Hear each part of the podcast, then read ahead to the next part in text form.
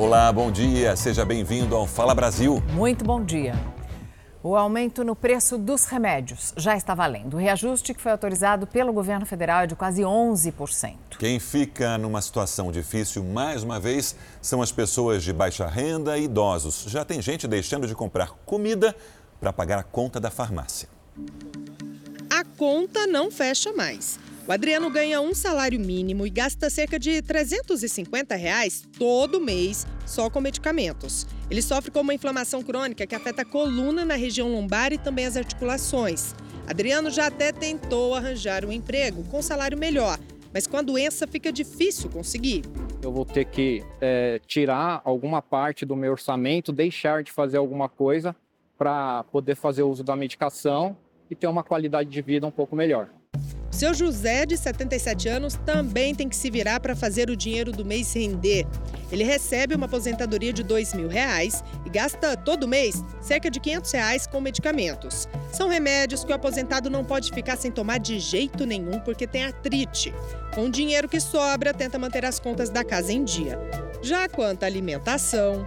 Aquela carninha de segunda com batata, pobre comia com um pouco mais frequência, agora nós vamos que diminuir, comer menos, menos vezes que antes. Aí vem a fraqueza, né? Vem as consequências de uma má alimentação. Segundo o presidente do Sindicato da Indústria de Produtos Farmacêuticos, o aumento é necessário para que a indústria possa arcar com os custos de produção, que são muito altos. Mais de 95% daquilo que vai num comprimido, ele vem importado, então ele é comprado em dólares é, mas é, o frete, esses produtos, vem de fora do Brasil, vem na sua grande maioria da China e da Índia. É, tem o frete aumentou cinco vezes nos últimos tempos. O sindicato lembra que existe uma grande concorrência entre as empresas. Isso acaba regulando os preços dos medicamentos. Afinal, um remédio com o mesmo princípio ativo é vendido no país por vários fabricantes e em milhares de pontos de venda. E é justamente por isso que o consumidor não tem outra opção a não ser pesquisar. As pessoas precisam é, entrar numa farmácia, entrar em outra farmácia, usar a internet para pesquisar o preço dos seus produtos e, chegando na farmácia, podem pedir descontos. Além de pesquisar, resta ao brasileiro também se virar como pode para conseguir comprar aquele medicamento que não dá para ficar sem. Eu pesquiso e tenho a sorte de ter filhos que me ajudam a comprar. O senhor toma remédio controlado? Minha esposa toma. A gente fica sem comprar alimentação praticamente para dentro de casa para manter o remédio para ela, para nós que é a saúde dela, né? Tem que comprar, né? Não tem outra solução. Eu preciso do remédio. Vai pedindo uns genéricos mais barato, que muitas vezes a gente sabe que nem é o melhor, mas não tem o que fazer. Não pode ficar sem. Não pode ficar sem remédio. Senão a gente não tem como sobreviver. Agricultores atingidos pela estiagem ficaram três dias acampados em frente à Receita Federal em Porto Alegre. Foi um protesto para pedir recursos. O governo federal liberou um crédito de mais de um bilhão de reais para produtores de quatro estados. Além do Rio Grande do Sul, o dinheiro vai beneficiar os agricultores de Santa Catarina, do Paraná e do Mato Grosso do Sul.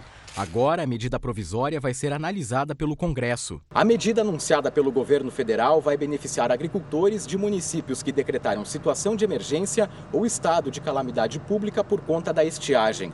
O dinheiro deve ser destinado aos produtores que sofreram perdas nas lavouras e que não conseguiram pagar as dívidas. Infelizmente, uma boa parte ainda dos agricultores, por exemplo, os que já pagaram os seus custeios e os seus investimentos, então esses não serão contemplados somente para aqueles que não tiveram como pagar e estão como inadimplentes junto ao sistema financeiro que serão contemplados. A Receita Federal apreendeu celulares banhados a ouro em Foz do Iguaçu, na fronteira com o Paraguai. O valor de cada aparelho pode chegar a mais de 40 mil reais. Os celulares estavam escondidos em uma carga de peças de carro dentro de um galpão. O dono não tinha nota fiscal dos aparelhos. Os celulares avaliados em 900 mil reais podem ir a leilão. O que impressiona é que tem cliente para comprar, comprar celular de ouro, né? Tem gangue depois para roubar também, né? Tem gente para tudo.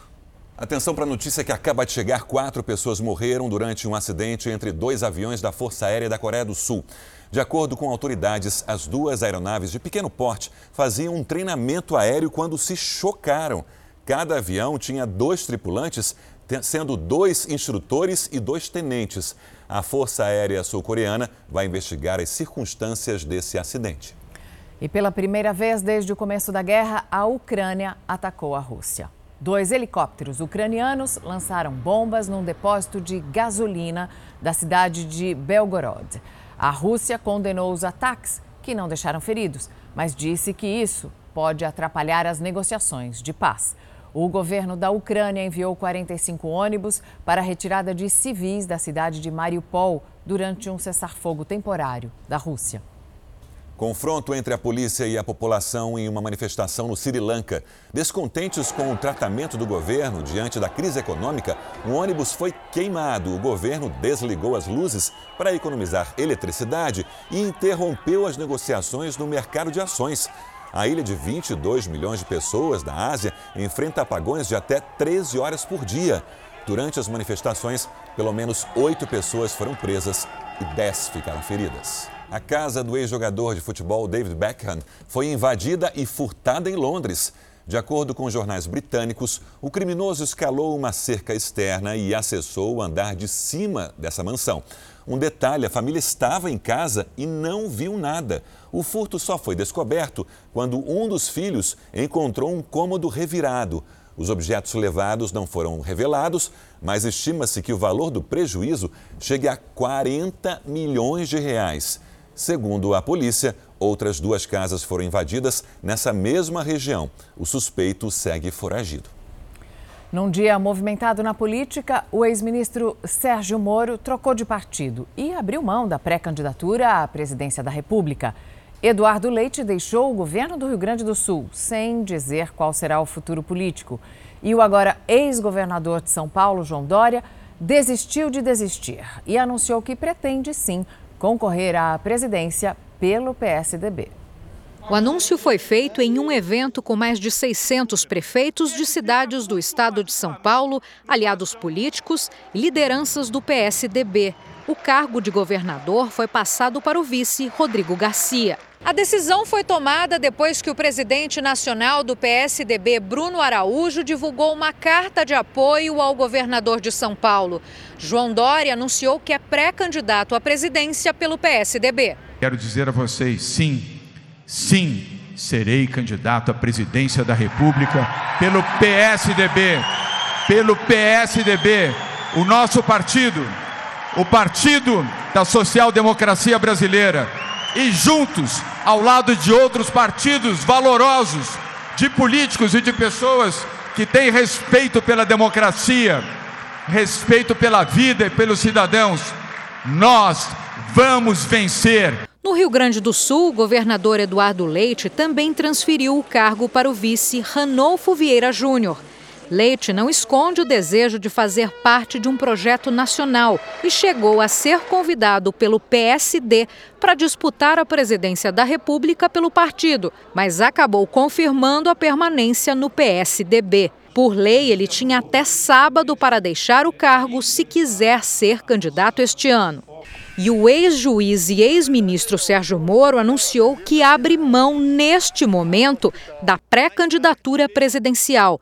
Ele também deixou o Podemos depois de cinco meses e, em uma rede social, disse que aceitou o convite do União Brasil para facilitar as negociações das forças políticas do Centro Democrático em busca de uma candidatura presidencial única.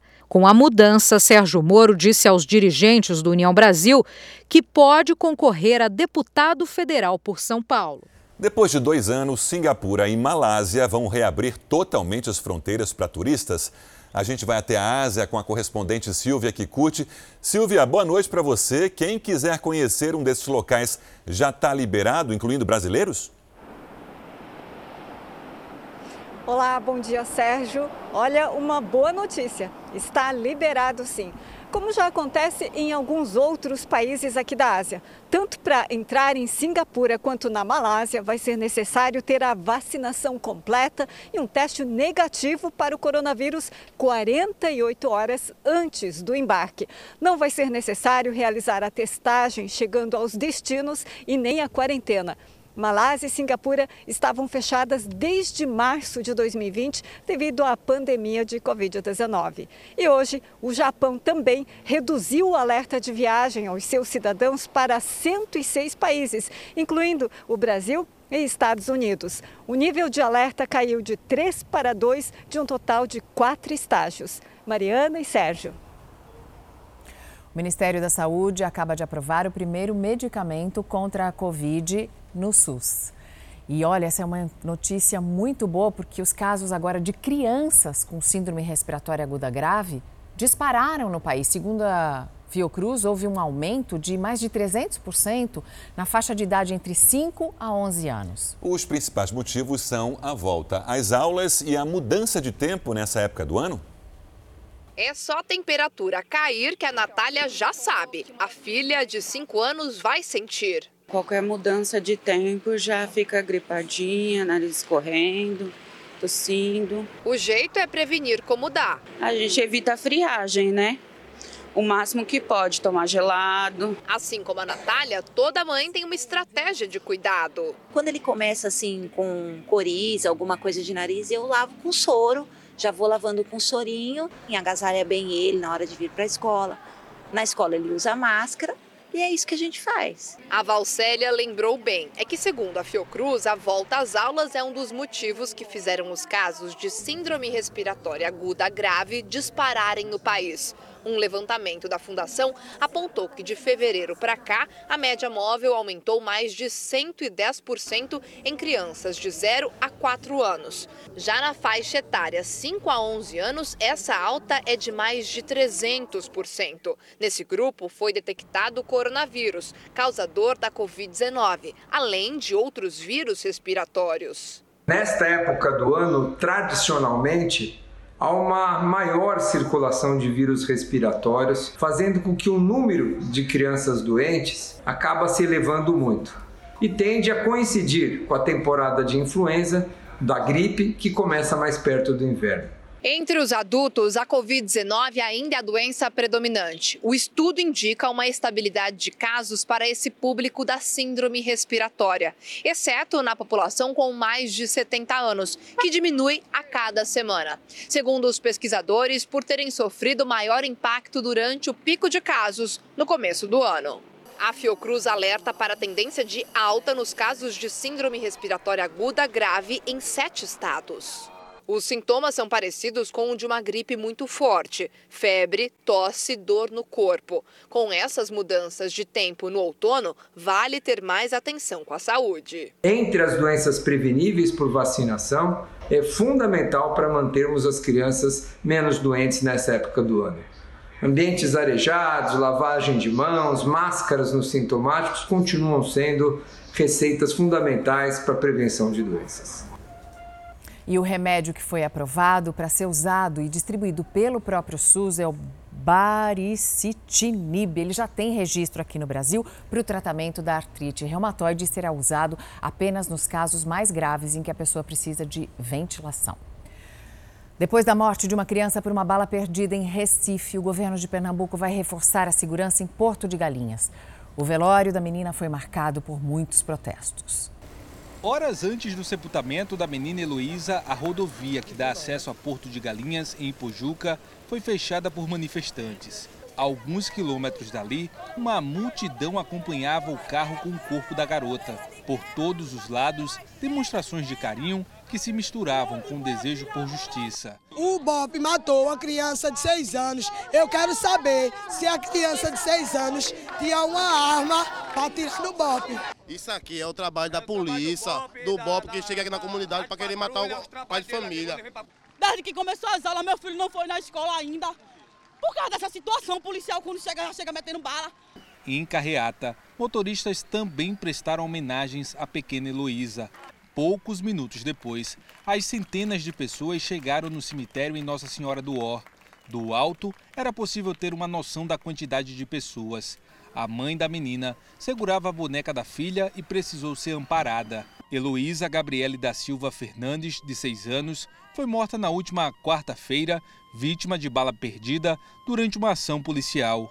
Um snowboarder foi resgatado depois de cair em um buraco no meio da neve. Ele usou um recurso de emergência do celular. O britânico Tim Blake, de 41 anos, apertou cinco vezes o botão de liga e desliga do aparelho, ativando o modo de emergência que envia a localização e um sinal de alerta para os serviços de resgate. Blake estava nos Alpes suíços quando caiu em um buraco com 4 metros e meio de profundidade. O Fala Brasil de hoje trata de um assunto que muita gente conhece bem, muita gente também pratica diariamente, mas não admite. É a fofoca.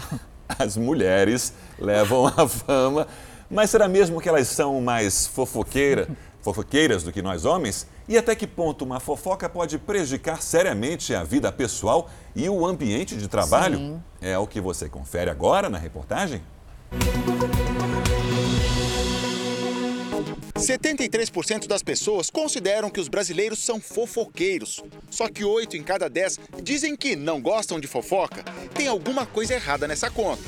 Quer ver? Já fez uma fofoquinha hoje? Hoje? Já. Minha namorada. hoje ainda não, ainda não, mas ainda tá cedo. Vai acontecer ainda? Pode ser, provavelmente, um serviço. Já. Natural do ser humano. Você acha que o brasileiro gosta de uma fofoca? Gosta, gosta. Os brasileiros que mais admitem que gostam de fofocas são os que moram no Nordeste. Os jovens entre 16 e 24 anos e pessoas que ganham entre 2 e 5 salários mínimos. 68% dos homens acham que os brasileiros são fofoqueiros e 78% das mulheres têm essa impressão. Agora, será que eles ou elas são mais envolvidos nesse disse-me-disse? -disse? Acho que mulher. Por quê? Porque mulher fofoqueira, conversa demais com as amigas, né? Mais que homem? Aham, uhum. mas homem também é fofoqueiro. Você faz fofoca? Não. Nem um pouquinho? Às vezes, né? Às vezes a mulher, né? Mas homem também faz. Acho que o ser humano em si gosta, né? Acho que o ser humano gosta. Você faz uma fofoca? Lógico. Pesquisa exclusiva do Fala Brasil, feita pelo Instituto Real Time Big Data, descobriu algo interessante. Só 9% das pessoas se consideram fofoqueiras, mas 74% dizem que conhecem alguém assim. Fabiola Hyper, o que você tem a dizer sobre isso? 9% é muito pouco. Olha, o que eu posso dizer é que essas pessoas que fizeram essa pesquisa, que responderam a essa pesquisa, faltaram com a verdade, viu? Porque, olha, as pessoas, de um modo geral, têm o instinto da fofoca, da curiosidade, de saber da vida dos outros. Quem fala que nunca tá nem aí é mentira. Eu não consigo acreditar. Todo mundo gosta de uma fofoca, todo mundo tem curiosidade de saber da vida do outro. Aquela fofoca da família, ai, você não sabe quem tá grávida, ai, você viu quem separou? Ou então ali no condomínio, no prédio. É, então, eu vi, aí ele tava saindo com outro outra, pegou a vizinha. Ai, gente, todo mundo acaba gostando de uma fofoquinha e quando fica sabendo, dá um jeito de passar para frente. Mãe, filha e uma vizinha. Nesse café rola todo tipo de troca de informação. Tudo, tudo, tudo. A gente fala sobre o bairro, que aconteceu na rua, dos vizinhos, da família, né? A gente fala dos maridos também, que a gente não aguenta, né? Se pode falar fofoca, eu passo diante. Se não pode, aí eu fico quieta. Mas não aguento ficar muito quieta, não. Eu até passo diante. Eu sou meio fofoqueira mesmo. A dona Vera já não gosta dessa classificação. Eu só escuto a informação. Você acha? Você acha? Eu acho, só não, não sou fofoqueira de maneira nenhuma. Quem será que ganha nesse páreo duro, hein? Eu tenho uma prima, ela é campeã de fofoqueira.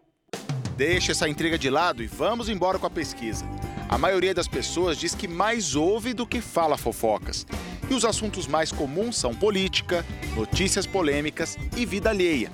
Duas em cada dez pessoas acham que uma fofoquinha de vez em quando pode fazer bem.